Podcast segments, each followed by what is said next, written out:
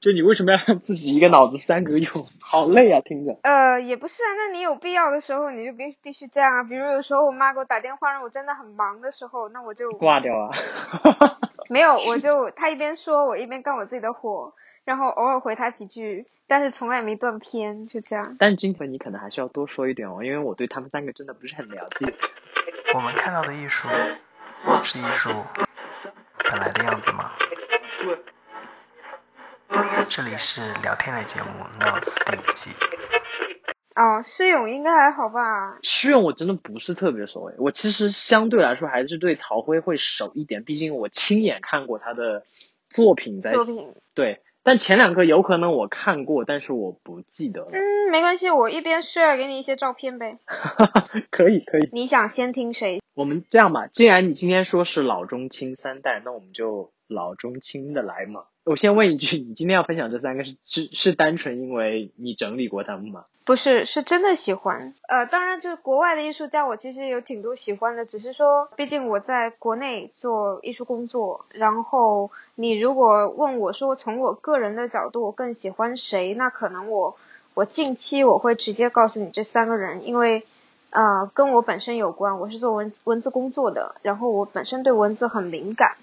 而且这三个艺术家有一个很共通的共性，就是他们对于文字的捕捉，以及说作品里面其实那种那种文学的叙述性、文字性其实挺强的。尤其是有，当然人格魅力很加分。就施老师是一个我认识的那么多的呃艺术家里面，他是我见过江湖地位很高，但是真的完全没有架子的人。江湖地位很高是。有一方面是不是有我这样说有点不太礼貌，但是是不是有一方面是因为他是你说的老中青，也就是算比较德高望重那一辈的？呃，这么说，就是你如果说在上海或者是在在中国国内，你说施勇，基本上施勇这个名字可以一呼百应。我们就先从他说起吧。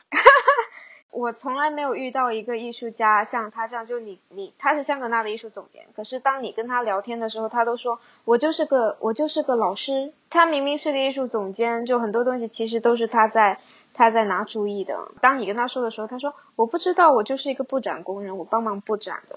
他那种他那种谦虚不是那种假的谦虚，是你在展览现场，你真的看着他拿着东西在那儿干活。国外其实很多艺术家，当你跟他在聊作品的时候，他眼睛是亮。国内的艺术家很少，就是尤其是到他们这一代，你像呃，你你知道那个张培丽吗？啊，我知道，嗯。其实那个施勇跟张培丽是一代的。但是，是你跟张培丽聊艺术的时候，张培丽真的是那种老大师的感觉，那种威望感是让你觉得你跟他聊东西是仰视的。施勇给你的感觉是他跟你在交流，尤其当他在聊到他的，他聊其他东西他都兴趣不大。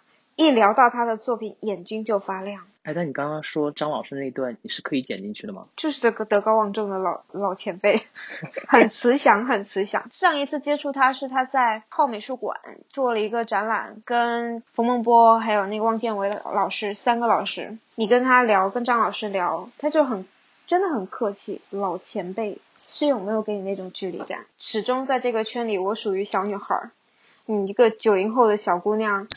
当你去找他的时候，即使是个很小的事情，他都会帮忙。他绝对是偶像级别的人物。嗯，你说说他的作品吧。对，言归正传吧。就施勇，呃，六零年代的人嘛，本身就是个上海人，毕业于上海，应该是轻工专业学院，不记得了。那个他的履历表，我当时是看过之后就忘记了。但是不是那种专业的那个艺术院校毕业，他还跟。跟张培丽老师他们不一样，但是他们那一代很多都不是科班的，是不是？对，很多都不是科班的，但是呃，就包括说像丁仪老师早年的时候，好像也不是科班出身的，属于那种公益学校，然后自己呃，因为那个时代很很多新的思思维思想进入到中国，影响到了他们那一代的人，他们以前是。不，不管你是什么圈子，你大家兴趣爱好差不多就可以玩到一起。就是那时候可能没有那么，呃，我是可以理解是那时候没有那么多的细分的流派，是更更多其实大家觉得可能大家都是做艺术的，或者说兴趣对年轻人兴趣比较相投，他们那批人的思思想肯定也是非常非常先进的。呃，施老师很牛地方在于他的作品做的很厉害。给你发一张九零年代画的一张画。在我的印象中，我以为哦，我看过这张，但是我之前就是你跟我说你要聊他的时候，我去稍微做了一下功课嘛，然后我就以为他基本上都是做，因为我还挺喜欢他后来做的一些装置。早年都大家都学嘛，就你很明显是那种古典式的语言方语言风格。呃，那个时代的很多艺术家其实差不多都学过，学过西方的那些大师。这张作品其实也是他告别绘加上绘画走向。实验艺术的，呃，应该说最后一张作品吧。施勇，我最喜欢他的一件作品是，应该是一九九五年的时候做的一个叫做《一个私人空间的交叉回声》。你记得这件作品吗？不记得，非常诚实。哎呀喂，那给你发了个图。哎，等一下，我想问一下，你刚才你刚才问我记得是想想说我我做预习的时候有没有意识到这件，还是想说我以前是不是涉猎过？呃，没有，就是你不是做了一下功课嘛？那你可能有印象他的几件重要的作品嘛？他这件作品其实在他自己的公寓做的，然后他就用用那个音响啊，包括那个像是呃，应该叫做叫做薄膜吧，把整个房间做成了一种，就是任何声音很明显的被他的这些收音的装置。接收到，然后在房间的每一个角落里面播放。九五年的时候，啊，二十世纪九九十年代末期，它这个是把所有的很细小的东西被放大，然后你整个人在一个私密的空间里面，不管你做什么样的事情，你其实所有的细节、你的细微的反应都会被放大，被像监控、监监察一样的呈现出来。整一个装置在他的房间里面放了有一个月的时间。我我很喜欢他的这件作品，是因为这件作品不管是在九十年代的当当年，还是在今天，它都非常具有时代意义。就是在今天你重新回来看，你都觉得太有震撼感了。是是是，挺具有那个。这所以这件会是你最喜欢的一件作品吧？之一是不是？嗯。是施勇施勇的作品里面，我最喜欢的就他早期的装置里面最喜欢的一件，但是我会更喜欢他对文字的那种调侃性。啊，因为他后面很多作品其实看上去就是从非从艺从艺的人员，就是大对大家来说，可能看上去就属于，哎，他好像在那边写了一行挺有趣的字，或者是他用对很文字的方式表现了一种什么观念也好，或者他的一些想法也好。我之前没有怎么看过他的那个作品嘛，然后我之前在预习他的作品的时候，我给我的一个感觉是，嗯，我以前看过，我忘了在哪里看过他零九年就是地上有一堆红色的字的那个，就一堆幸福幻想。啊，一堆一堆幸福幻想，哦，我很喜欢这件作品。对，我看过那个作品，然后我个人是很喜欢这种文字表达的内容。然后你去看他的一些装置，或者是包括他以前一些有点像摄影还是什么，就是你知道，就有点那种。复呃复古的那种发型之类的，就是有一些那种系列作品的时候，会有一点点，我个人觉得哈啊，我没有任何冒犯的意思啊，就是会感觉有点粗糙感，就是相对于他文字表达这些内容来说，我觉得这些东西很精炼，很有呃，除了他的观念之外啊，它的形式上看上去也很很有诗意。但是就是比如说你刚才给我看的九五年那个装置，它可能在形式上看上去没有那么的精美。嗯。他在他那那一件其实稍相对于来讲的话，我觉得相对九十年代那些其他的艺术家做的一些东西，他他还挺猛的。呃，你像九十年代的，都都还是在画在画面上做一些形式上的尝试，但是他已经在做装置了，而且直接一做就做这么大手笔。虽然他说当年做装置的成本非常低，不像今天，今天他可能已经很啊也还是在做装置，但是用用一个更加四两拨千斤的方式在做装置。所以他工业感的这种装置转到文字，它是有一个明显的过渡的。呃，我不能说它有一个很明显的过渡吧。它的装置首先是服务于，或者是说首先是源自于它它对概念的一些转换。你你的平面上面的一些观观念的东西，包括说概念概念性的东西没有办法表达的时候，它才去选择了用装置。当它到到你装置开始，装置有时候表现的东西是非常多的嘛。当你有时候在表现一个观念的时候，你是不需要去涉及到那么多方面的维度的时候，你可以越来越简化，越来越简化。就像我刚给你丢的另一张图，叫“请勿触摸”。请勿触摸，嗯，对，因为“请勿触摸”，它其实整个名字叫做“请勿触摸，请勿触摸”，不仅是有一种“此地无银三百两”的感觉，甚至是有一种调侃你的感觉。嗯，你不能碰哦，而且用一个特别骚气的霓虹灯的颜色。施勇很很擅长于玩这种文字游戏，但这跟他早年做广告有关系。他是早年是个广告做广告设计的，做平面设计的。相对于他早早期九九十年代的时候的一些作品，我会更喜欢他两千年之后的呃很多文字上面。但这这是呃个人的一个倾向啊，就包括他有另外一件作品是叫做嗯。我忘了，没有什么是不可能的。我刚才就想说这个，因为你刚才你刚才提到他的那个广告的时候，我就想说那件作品看上去就真的很广告。对，对他这他这件作品其实就是一个观念，就是没有什么是不可能的。结果他把它截了一个面，然后就有一种寓意的那种状态，就是你在说，呃，比如说你在跟谁吵，呃，跟跟谁吵架，或者跟爸爸妈妈吵架，然后他就爸爸妈妈就告诉你。你是你不行的，你考不上的，还是怎么样的？然后你说没有什么是不可能的，然后就那个后面那个很虚很虚，他用了真的用了一个四两拨千斤的方式，然后让这件作品带有一带有某一种情绪。我觉得他其实其实挺巧妙的，是因为你知道，我有时候我我我以前工作的时候，有时候喜欢看我隔壁的同事做海报嘛，然后就发现海报如果做得好，上面那些文字跟图像是。自己带故事和带述说性的，但是它的装置其实把这个东西搬出来之后，你在实体去看的时候，你就发现，其实好像其实用的是呃某种某种方面用的是同一种原理，就是它把它的设计的东西带到了这个装置里，就挺有趣的。当你你在一个广告平面里面呈现这些文字的时候，它属于一个功能性的作用。但是，当你把这些文字抽出、抽离、抽取出来的时候，它不仅是个强调的作用，而且它本身作为一种主体性的时候，它的寓意、它赋予、赋予的价值，以及说它内内内在本身存在的那种属性被凸显出来的时候，你会发现这些文字的力量感，比你在在一个作为一个海报的的文字上面，它的承载的内容更多，而且张力有时候是非常大的。你正在收听的是聊天类节目《Notes》第五季。本节目还可以在网易云音乐、苹果播客、荔枝 FM 订阅收听。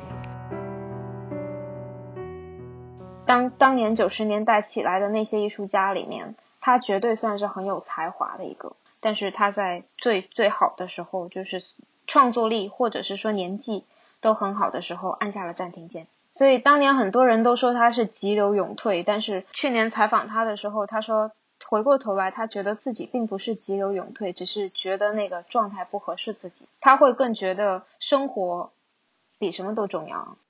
你觉得像像你刚才提到，其实我因为我今天我们要讨论的核心点，一个是就是所谓的美有有代表性的一些。就每个时代有电有代表性的艺术家，一另一方面就是关于名气这个事情。因为刚才提到施勇的那段经历的时候，所以在他那一代的，就是我们所谓的老艺术家，他们对于名气这件事情是不是没有那么看重？我觉得啊，我我我认为，其实每个人对于名气这个东西都是有阶段性的。虽然虽然是就是说，在他们当年那个时代，都说对名气没有太多的执着跟想法。但是不要忽略一个观点是，他们当年那个时代，艺术家包括说艺术创作是没有商业土壤的，名声这个东西可不一定不是他们想要的，只是说没有。他为什么会有那么多的会卖掉他所有的家当，然后跑去美国，在那里去做创作或者去看别人在做什么样的东西？假如你不是想要名气，不是想要被被人知道，不是想要呃。让自己做得更好，或者是说让更多的人认可你，为什么要去做这样的事情？但是在他们像在世勇今天五十几岁了来说这样一句话，说觉得其实就是做自己想做的一些事情。那我觉得它是相对应的。你今年他今年五十几岁了，该有的一些东西也有了。当然你说很很名气很大，大到大到像谁谁谁，像什么周春芽、黄永平这样的，世勇肯定没有，但。呃，在这个年纪知足，我认为是很合理的。回到另一个视角，假如说你说我们作为买家或者是你对艺术品感兴趣的这些人来看，看名呃看名气重不重要？我要说一句话是重要，你能站在这个位置，一定是有它必然可以成立的价值性的。你看名气有没有必要？有，很有，至少它可以让你少走非常多的弯路。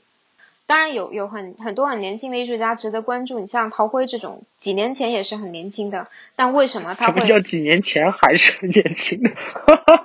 他听了可能不是很啊，他今天也很年轻，那相对我来讲，他他是老了一点嘛。但但你你确实几年前，我当时刚回来的时候，呃，陶辉还你还不知道陶辉这个人，如果不是他他参加了那个 Hugo Boss，你可能真的很少会很很。很难会去关注到这样一个人，即使他可能参加了一些其他的其他的展览。我第一次，我之前跟你提过，我说我第一次知道陶辉，还不是因为那个奖项，就是因为第一届那个艺术成都的博览会的时候，看到了有个画廊在卖他的卖他的作品嘛，然后就看到了一张摄影作品，然后当时很认真的看那个摄影作品，因为那段时间是跟一个朋友一起去，然后朋友是研究女性的。然后那部作品，你你是不是知道我说的是哪一部？我大概能知道，因为我之前把陶辉的作品我全都过了一遍。对，然后就是那那幅作品，我当时觉得真的还拍的挺有内容，就是挺有怎么说呢，故事性。我不知道用什么样的词汇更准确啊，但是就是反正就抓到我了。然后呢，我就去看了一眼他的那个艺术家，我当时就是属于刚接触。我就要去搜嘛，说这个人是谁，然后搜的时候，当时就觉得，嗯，好像是一个新的艺术家，就是当时的感觉啊，第一感觉就是，诶，好像没有太多的内容和那个什么。我还，哎，我想想那这作品的名字，德黑兰的，德黑兰，德黑兰的黄昏。因为我其实当当时他吸引我的就是这件作品。我觉得那件作品真的好美。知道德黑兰啊，伊朗的那个地方其实是呃女性是没有自主权的。你知道他当时在念的那些那句话，其实是梅兰那梅艳芳最后一场告别演唱会的时候跟他的粉丝说的一句话，说的一段话。所以他是找了一个一个呃伊朗的女孩坐在一个私家车里面，然后。念了跟跟她的司机对话了一段，就啊梅艳芳最后的那次跟粉丝的那场对话。香港是一个女性自主，包括说你可以追求自由的一个，有一个像是互文互文的一个方式，去将这两两个人的经历、认啊文化价值观以及说身份身份意识进行一个重叠，然后无形之中的把这种身份身份自由，包括婚姻观、社会观。文化属性进行了一个对话，所以当时看到之后，我就觉得这件作品真的太好了。哦，你这样提醒我，突突然发现，我当时看到的只是他的一张截图，因为他有说那是一个影像，但是因为没有带过来。然后我当时还猜，觉得说可能陶辉会获奖，结果很遗憾他没获奖。所以陶辉作为你挑选出来，你觉得就是所谓年轻一代的代表，你觉得为什么？他可以作为比较年轻这一代的一个代表之一。首先还是私心，我觉得一个是他真他作品首先直接就打动我了，从从第第一件作品到第二件作品，我基本上被他的好几件作品都打动到了。第二个原因是因为他作品里面的很多的，包括对身份的、对社社会的。对制度的一些探讨，其实是源自于某种本能。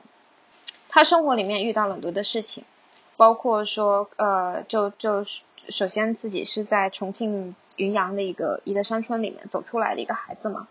然后你到了北京的时候，早年尤其早年到北京的时候，你社会面临的一种，呃，作为一个外来外来户的这种身份的差异。然后生活上面的很多的对挫折吧，让他其实对对生活对啊很多事情其实非常的敏感，所以他作品里面那种很敏感的东西，我认为是来源于内心，来源于对生活的实话。我觉得现在是个真真的是个可能叫做摄影或者是说这种影像的时代，你开始越来越觉得它像是在拍电影，它不再是简简单单的只是在拍一个影像类型的实验作品。早年的时候很实验的，他很他第一件作品拍的是什么？《还珠格格》续集，笑死我了。对，你是还在念书的时候吗？呃，他是他的毕业创作，好像是拍了一个什么《还珠格格》续集，好可爱哦，感觉。但是他他拍的不一样，你知道，我我甚至有时候，当然这这个不是他自己跟我说的，但我有时候觉得他内心的那种柔软的那一面，有一种女性的那种柔软的那一面，就像他有他有两三件作品，其实都是在探讨这个性别身份的问题。我觉得可能很多年轻这一代的艺术家，他多多多少少现在我们就是我们这一代了，因为他，你看他跟我也就相差两岁啊，好老哦，就是就是你你会觉得就是现在的这些，就是我们现在所处的这一代，大家对于这些问题可能会有更多的就是，对，就是刚才你比如说你提到就是可能更柔软的一些部分的内容，就是现在还是更愿意去。正正视，并且把它表达在自己的内容当中。性别的这个问题，以前是性别是个毋庸置疑的嘛，但你现在会慢慢觉得这个性别的问题，包括说你的有性别，你你除了一个生理性别，可能还有一个心理性别。对，但它是油画系毕业的，为什么他一一开始就做？我看他的作品一开始做的就是影像啊，他是阴差阳错进的油画系。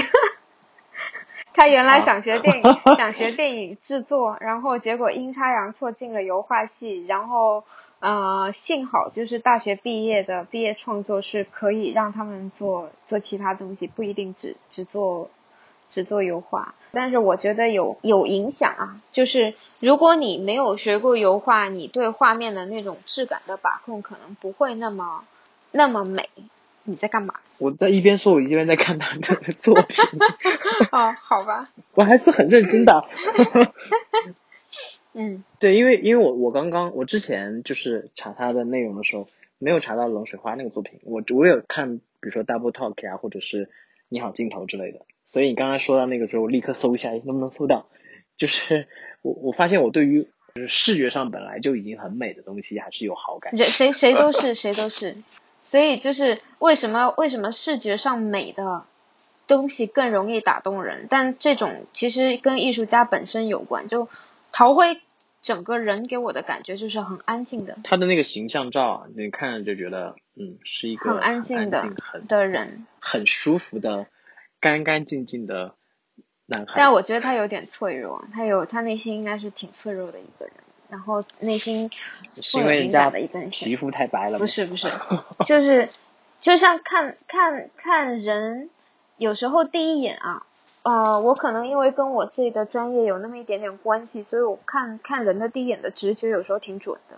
包括你刚说的刚才，就是你觉得人的作品和要人是要对应起来的。你做出来的东西一定要像你，如果是不像你，那一定有问题。我我自自始至终相信这一点。但我我还是想提，我觉得。啊，另一方面是因为你的敏感性够，你你你知道吗？就我觉得很少有人这样的敏感度，也不是很少有人吧，就是说有这样的敏感度还是挺难得。我觉得它不是一个难得，而是你积累的够还是不够。艺术是一种语言，跟它跟它跟英语、法语，甚至是我应该说它跟 Cantonese 差不多，跟粤语差不多。你把你自己丢在那个环境里面，久而久之，你就会感觉得到。艺呃，艺术也一样。你都已经自动的，你都已经自动的帮我回答了 最大的那个问题，就是艺术对你来说是什么？艺术对我来说是什么？艺术是对我来说是生活必需品，它不是语言，但是它它是一种语言方式，它也有自己的的单词，有自己的语法，有自己的符号。不去系统的学语法，不去系系统的学单词，那你还有一个办法，就是把自己丢在那个语境里面，听久了你。就会。我们是不是还有一位中中间代的没有讲？青年艺术家李青，李青，我跟我跟李青有一段一段不长不短的缘分。这个是不可以剪到节目里的吗？他是我来到就读书之后回到国内接触接触的，也不是第一个，但是是很早就接触的艺术家。我一七年回国内。那个呃，在上海的一个展览上面认识了他，跟他加了一个微信。有两年多的时间我们没有聊过，就彼此有微信，我看到他发东西我会点个赞，因为我加了一个艺术家，我就会很想知道他是做什么样的东西的。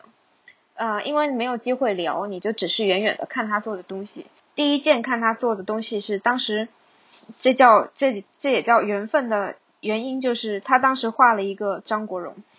我是我很爱哥哥，所以他当时那件作品画了一个张国荣，而且是是画的就是张国荣张国荣的《霸王别姬》。嗯，就是你觉得就是所有的点都戳到了的那种，啊，是因为你你知道我是在香港长大的，然后他画面里面的很多带有那个时代的那种香港印记的的的符号，包括那种气质感。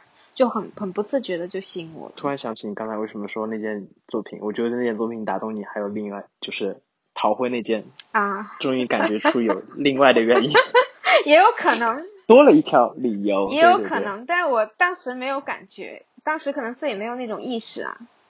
这其实它肯定存在你的潜意识里啊，就是你不一定当时一一立刻能想到，但是它冥冥之中就是会让你觉得特别的亲近之类的。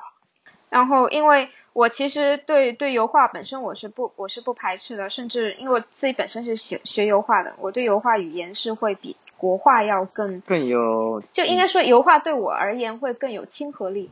他当时画的那个张国荣的那件《霸王别姬》是用了一很很朦胧的，看起来有点像是那种雨水刷过的那种痕迹，表达了一个《霸王别姬》跟张国荣的一种对话，就两个两个。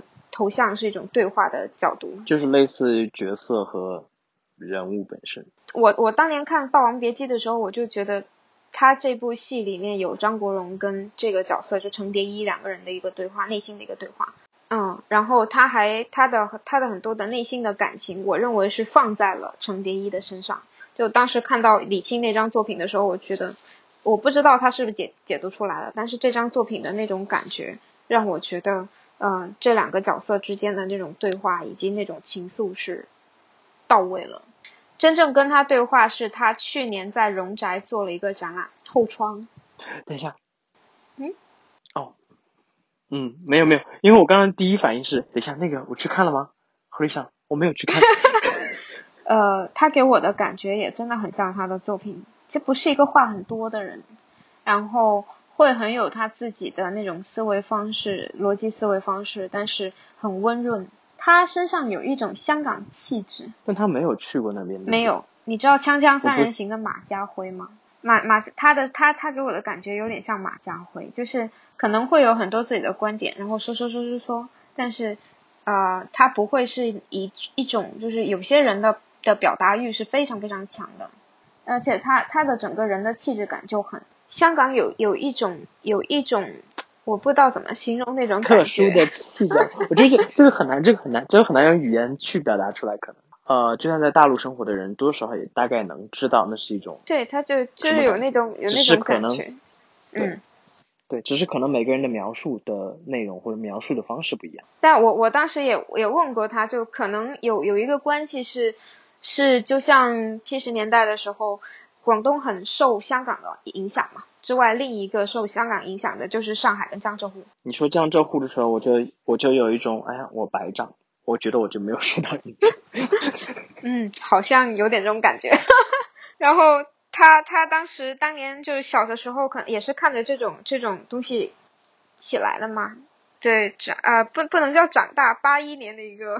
那那人家也有长大的过程呀，你不能因为人家快四十了，你就说没有。我是说他他已经不是童年的那个时候了，而是已经有意识，就是自己有有有价值观判断的那个阶段了。那种视觉以及说当时的那种娱乐方式、生活方式影响了，所以他才能够很直观的呃感受到时代的那种文化感觉。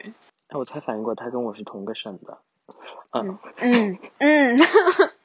然后李青很打动我的一点是，他们对于生活的那种认知跟生活的敏感是很直观的，所以他的作品里有很多的是关于一个城市的变迁，以及说从居民的这种建筑的审美里面去探讨意识形态，包括说这种这种现代化的进步对人的思思想包括审美的一种影响。